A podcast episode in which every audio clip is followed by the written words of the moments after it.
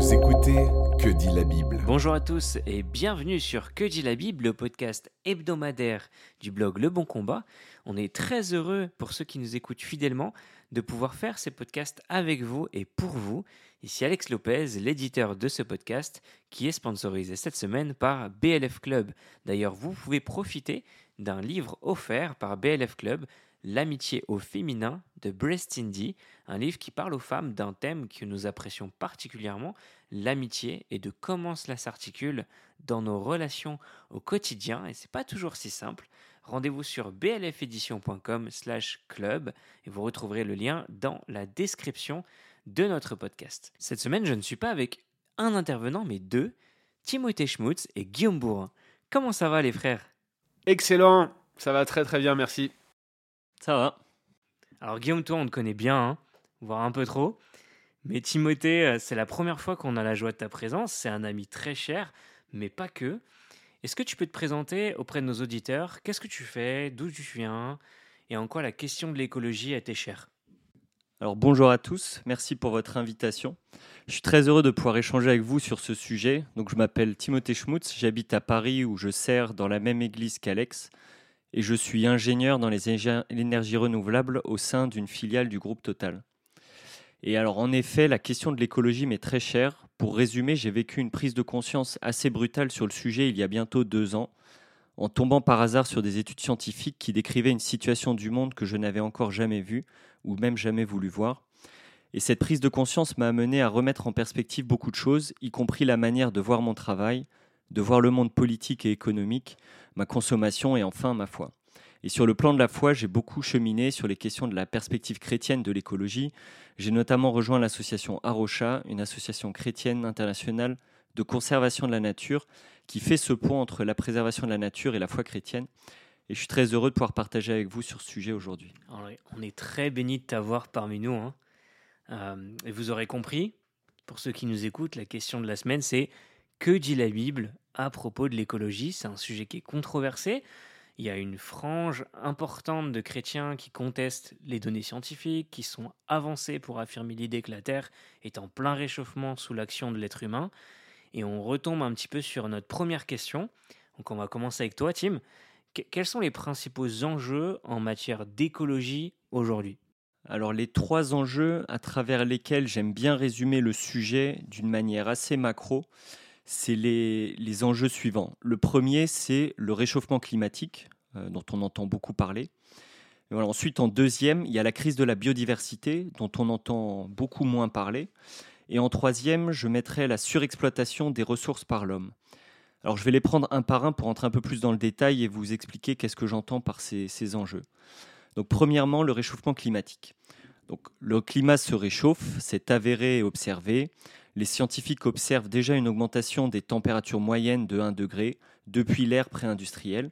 Là où en général on a débat, c'est de savoir si c'est un réchauffement qui est causé par les activités de l'homme ou non.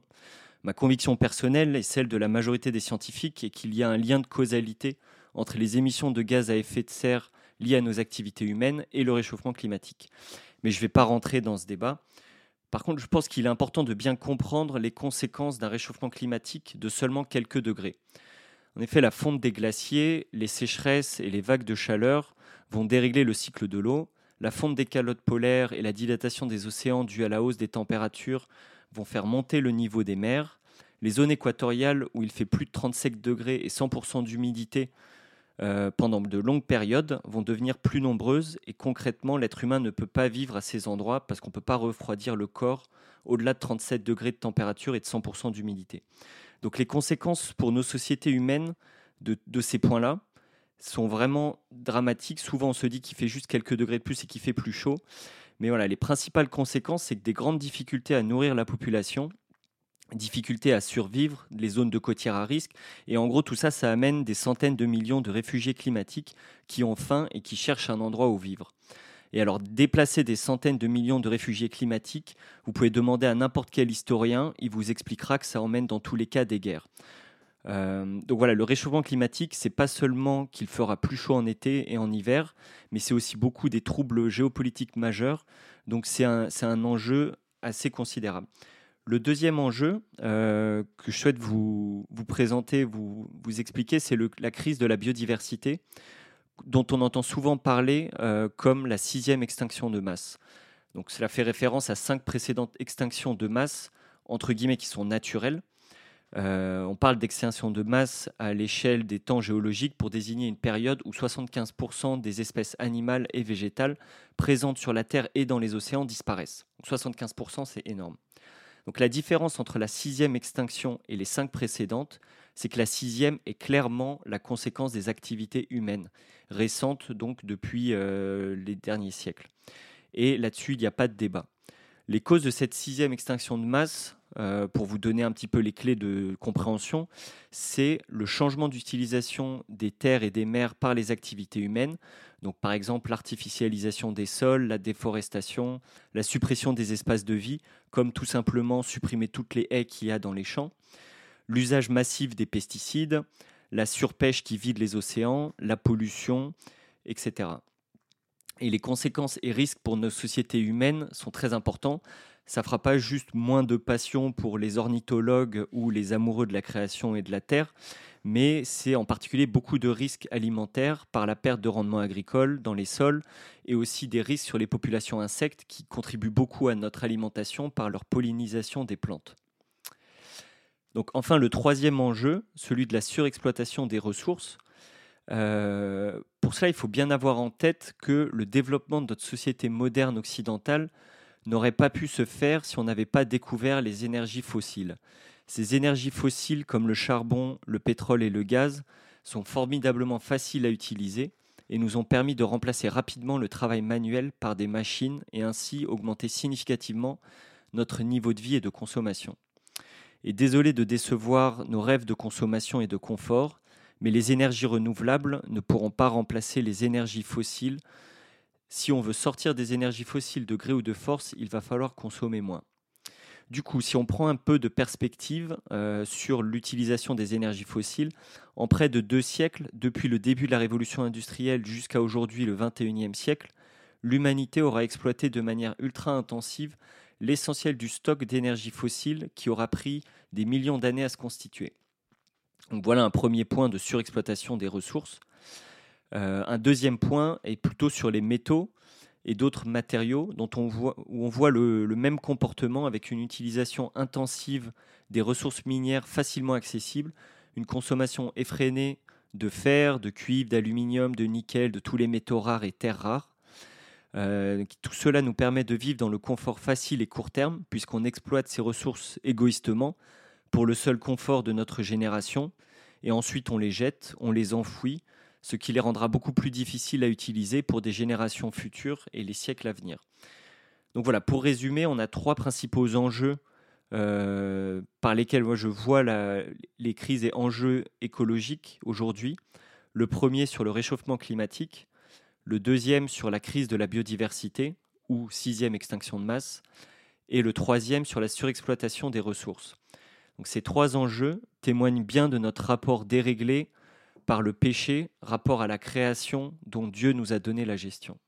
Ah, merci beaucoup Tim, je pense que pour ceux qui sont néophytes, pour ceux qui sont un peu plus informés, c'est déjà très éclairant tout ce que tu viens de nous partager. Maintenant Guillaume, la question vue sous l'angle théologique, en quoi la question de l'écologie est-elle réellement importante en termes de lecture de la Bible?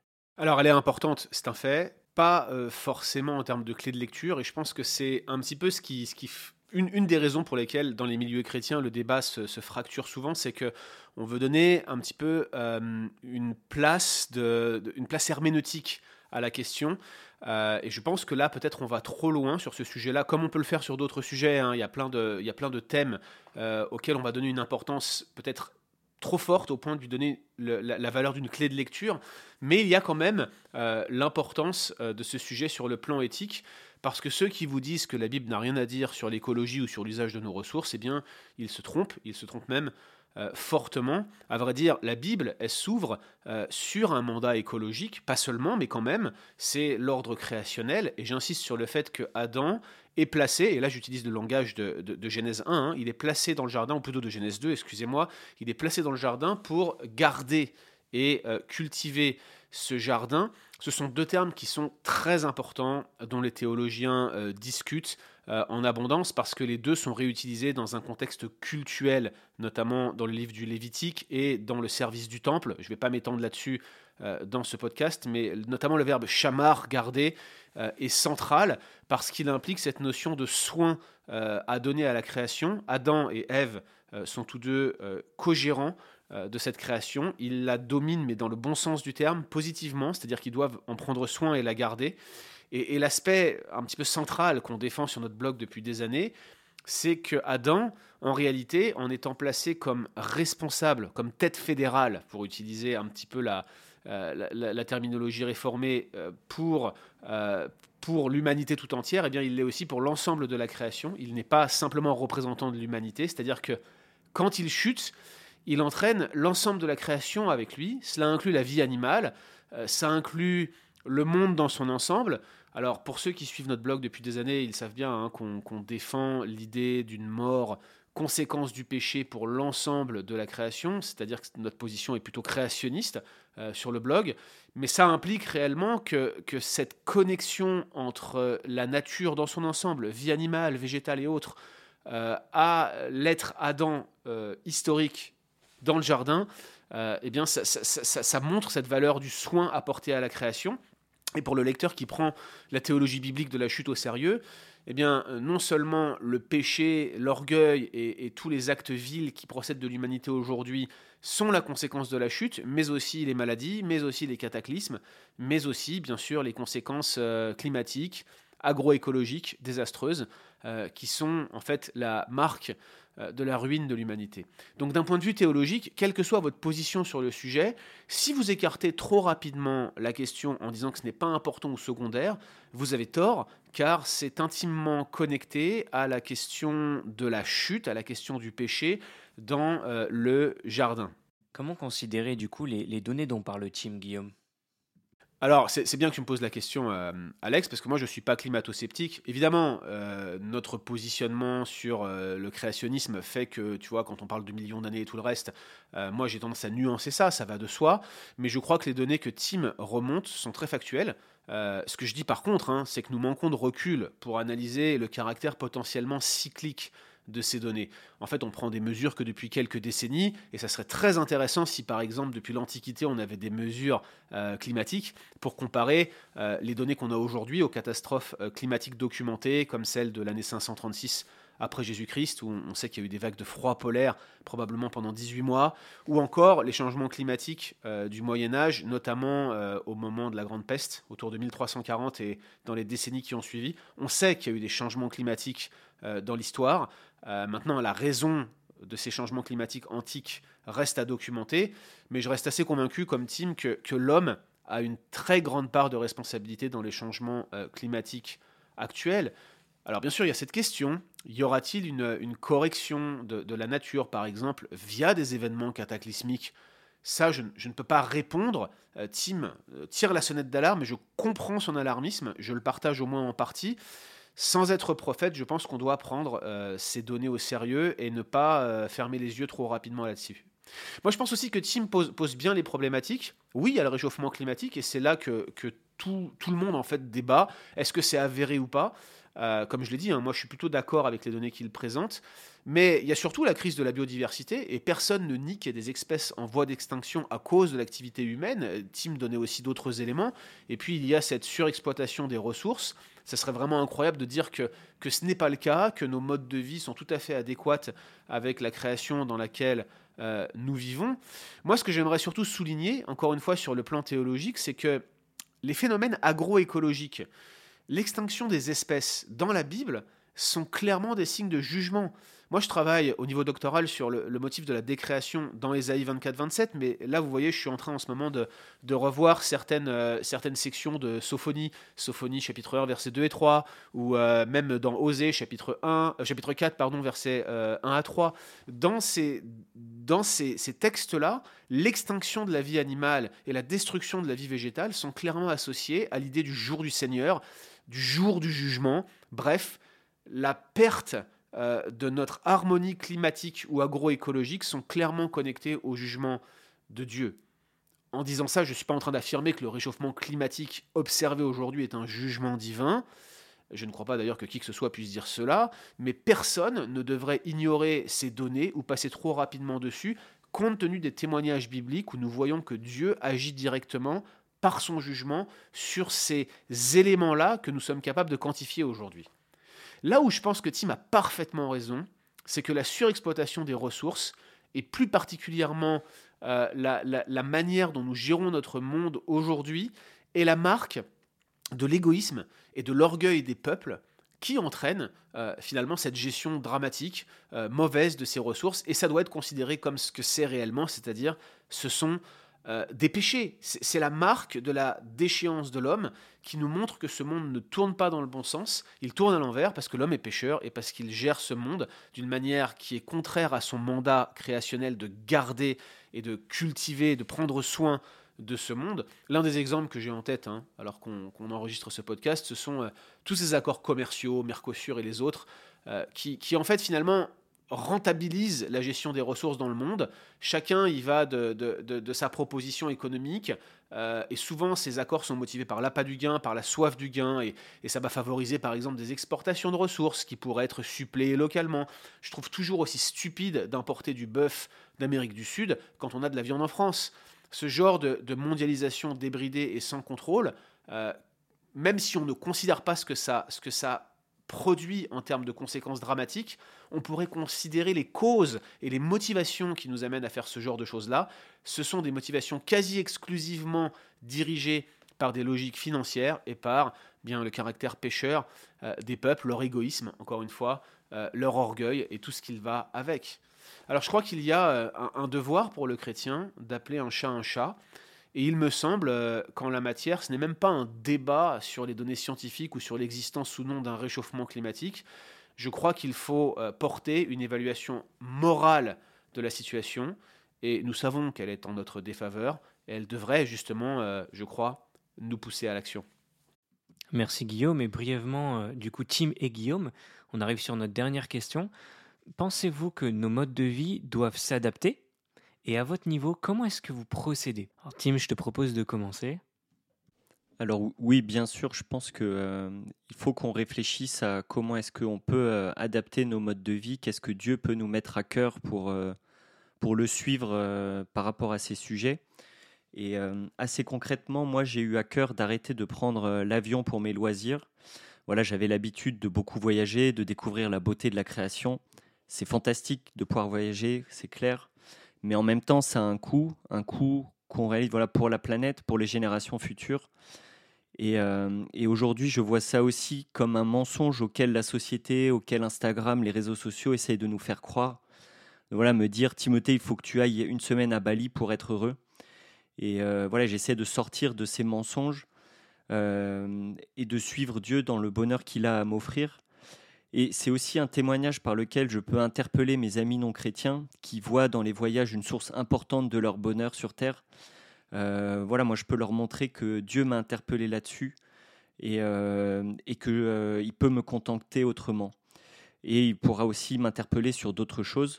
Donc voilà, je pense que c'est à chacun de nous de voir avec Dieu comment est-ce que voilà, il a peut-être quelque chose à nous mettre à cœur et qu'est-ce qu'il a à nous dire par rapport à ce sujet et en particulier par rapport à la, consommation. Ah, merci Timothée. Et toi Guillaume, qu'est-ce que tu peux euh, nous partager à ce niveau-là? Bah, moi, j'ai la, même problématique. Hein. depuis que je m'intéresse à ce sujet-là, encore une fois, tout en gardant une certaine modération dans l'analyse des faits et, en gardant les yeux ouverts sur ce qui pourrait se passer et sur comment euh, euh, ces données pour, pourraient se manifester, moi, je, crois que j'en suis au point de vouloir limiter mes voyages. Alors, c'est très difficile pour moi. Hein. J'avais prévu initialement de faire de nombreux allers-retours entre la France et, le Canada depuis que je suis installé au Québec. Euh, résultat, grâce à la pandémie, on va en faire beaucoup moins. Donc peut-être que je, me force, euh, ou plutôt les circonstances me forcent à limiter mes voyages, mais j'ai bien l'intention euh, de, les limiter davantage dans le futur. Puis je pense que, en, ce qui me concerne, j'ai vraiment à cœur dans le futur de travailler sur les économies d'énergie, de voir comment je peux optimiser la gestion de l'énergie, notamment dans les, investissements que je pourrais faire. Euh, l'un des, thèmes sur lesquels on, discute souvent avec mon épouse qui est médecin, c'est l'usage de la viande. C'est incroyable de regarder la manière dont on consomme de la viande et quand on la compare euh, à la manière dont les générations passées mangeaient de la viande. Je veux dire, du temps de nos grands-parents, manger de la viande, c'était une fois par semaine si on avait de l'argent. Euh, c'était pas, euh, c'était pas aussi commun que d'avoir de la viande tous les soirs ou tous les jours dans son assiette. moi, je me suis rendu compte que j'étais capable de manger de la viande rouge euh, deux fois par jour pendant toute une semaine. Non seulement c'était un phénomène de consommation auquel je ne réfléchissais pas, mais en plus c'était très mauvais pour la santé. Et donc je, prends aujourd'hui certaines actions pour essayer de limiter ma consommation de viande. Je n'arrête pas de manger de la viande, je ne suis pas devenu végan, je rassure nos auditeurs. Mais quand même, je crois que c'est le genre d'action que je peux mener euh, vis-à-vis de, cela. Et puis bien sûr, il y a, la perspective de, euh, ce sujet que je, constate aussi au travers de mes études. Euh, je parlais de la décréation tout à l'heure. Moi, j'ai pris une forme d'engagement moral intérieur. Je crois que c'est la première fois que j'en parle en public, de mentionner autant que possible ce sujet dans la perspective de ma prédication exposée suivie. Donc quand il se présente à moi au travers des textes sur lesquels je prêche, j'hésiterai plus à l'aborder. Euh, je, confesse qu'avant, j'aurais peut-être évité de le faire parce que c'est polémique, parce que j'aurais eu des chrétiens qui m'auraient fait des remarques. Eh bien, regardez, on a fait un podcast dessus et euh, bah, les remarques sont les bienvenues et nous y répondrons. En tout cas, euh, voilà, à mon niveau, ce que je compte faire. Merci les gars, c'était vraiment un plaisir de faire ce podcast avec vous. C'était Que dit la Bible en partenariat avec BLF Club. N'oubliez pas de télécharger le livre qui vous est offert et vous retrouverez bien sûr les informations dans les liens du podcast. Et quant à nous, on se retrouve naturellement la semaine prochaine. Retrouvez d'autres épisodes sur www.leboncombat.fr.